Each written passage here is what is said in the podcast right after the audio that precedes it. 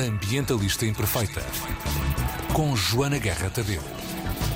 E ela já cá está. Alô, Bom dia. Joana, bom dia. Joana que hoje vem falar-nos da estação do ano. E, por acaso, tenho que dizer, tenho que começar por dizer, Joana, que o outono não é, apesar de ser a estação que apanha os meus anos, não é de todo a estação que eu mais gosto. É Olha- aquela chata. Não, não, não. É não, prima não chata. Assim, olha, é, é também a estação em que temos castanhas, nozes, Olha, é amêndoas, avelãs. Boa- bom e ponto de vista. Lembrar-vos a todos que vocês podem comprar estes frutos secos dentro da casca e guardá-los quase o ano inteiro, É verdade, sem é eles verdade. se estragarem. Portanto, ah, dica para poupança e desperdício. Tá. Já está uma, logo, tchic. Também é época da batata doce e da abóbora, o que quer dizer que também é boa altura para começarem a fazer doces, compotas, picos e afins para oferecerem no Natal. Olha. Já sei que no Natal me vão pedir dicas para presentes. Aí começa está. agora, malta, começa agora.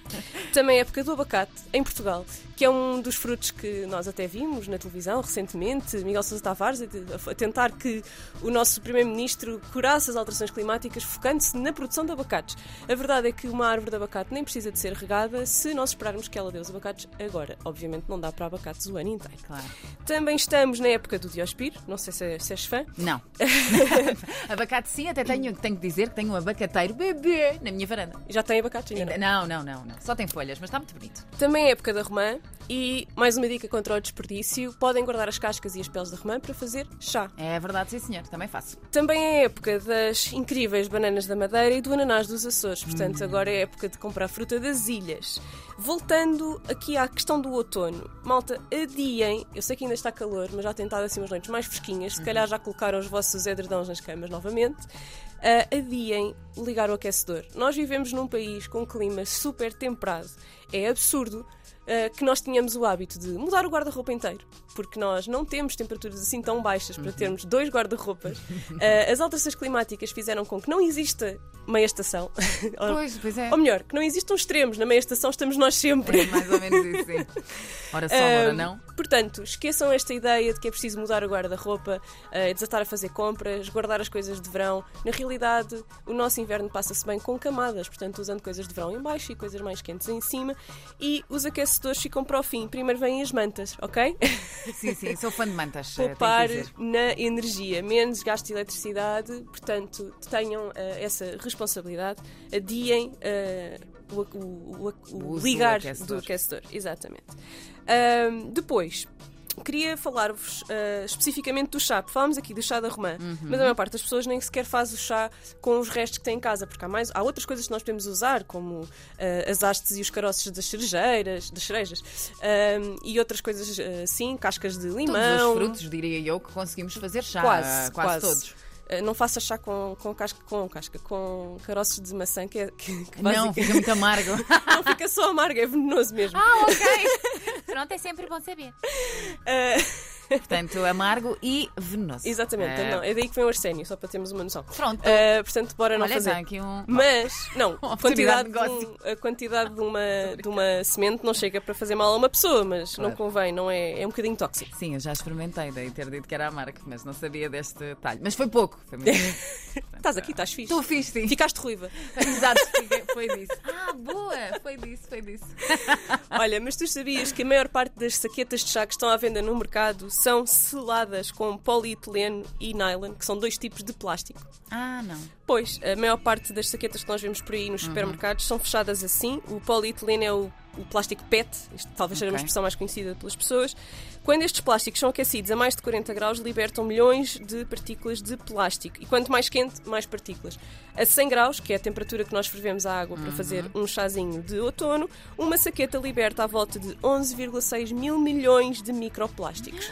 Estes micro microplásticos, além de serem Em altamente poluentes ahm, e de estarem já há muitos, muitos, muitos anos ah, no, na, naquilo que é o ciclo da água, portanto, acho que aquela coisa que nós fazemos que mais liberta microplásticos para o ciclo da água é a lavagem de roupa com estes plásticos, portanto, toda a roupa sintética de nylon, etc. uh, vai libertar estes microplásticos que vão poluir os oceanos e que vão ser ingeridos pelos animais uh, e neste momento já estão a ser ingeridos por nós. Não só no chá, que, uhum. como vocês perceberam, a caneca de chá com 11 mil, 11 mil milhões de partículas de microplásticos vamos beber. redezinhas metálicas, mas. Exatamente. Uh... Portanto, tu compras o chá a granel Sim, e depois é colocas num. Exatamente. É. E colocas num difusor de chá. Isso mesmo. Uh, e é isso que eu venho aconselhar as pessoas a fazerem. Já se vendem também saquetas sem uh, plástico. Okay.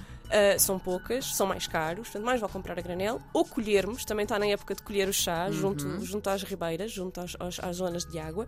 Portanto, força. Também podem cultivar alguns chás em casa, sim, em sim. vasinhos. Portanto, Camomila dá-se muito bem na varanda. Tomilho, a menta. É a menta até demais. Até polui, até, até povoa os outros vasos todos ao lado. Mas isto para vos dizer que já foram encontrados microplásticos em autópsias a humanos, não foram a causa de morte, mas estavam de facto nos pulmões, no coração, porque eles são tão pequeninos que conseguem atravessar uh, as paredes dos nossos órgãos internos, uhum. inclusivamente dentro de placentas humanas. Portanto, Ouch. os microplásticos são um problema e, curiosamente, os chás continuam a ser vendidos com esta possibilidade de libertar microplásticos. Falta-me só comentar uma coisa. Vamos.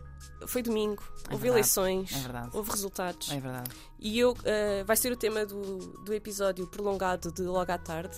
O meu convidado vai ser o João Camargo, que é ativista do Climácia e investigador em alterações climáticas, autor de um livro uh, do Manual de Combate às Alterações Climáticas uhum. e de outros livros também, cronista no público, etc. Uh, e ele vai comentar comigo então os resultados das autárquicas e o que é que estas autárquicas significam naquilo que é o combate às alterações climáticas e o aumento da nossa resiliência às alterações climáticas.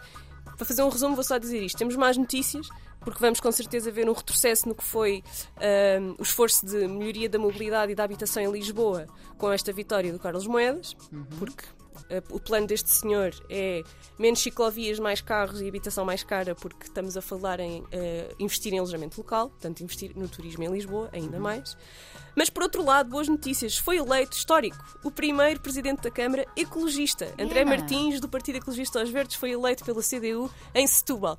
Portanto, isto será histórico. Não sabemos ainda o que é que isto quer dizer, uhum. tirando aquilo que estava no programa eleitoral, mas com certeza também falarei disso com o João Camargo mais logo para ouvirem uh, nas apps do costume. Muito bem.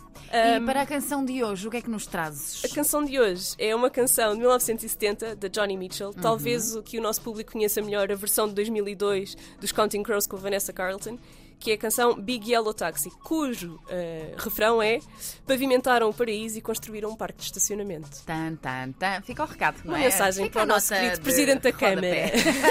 Fica a nota de rodapé.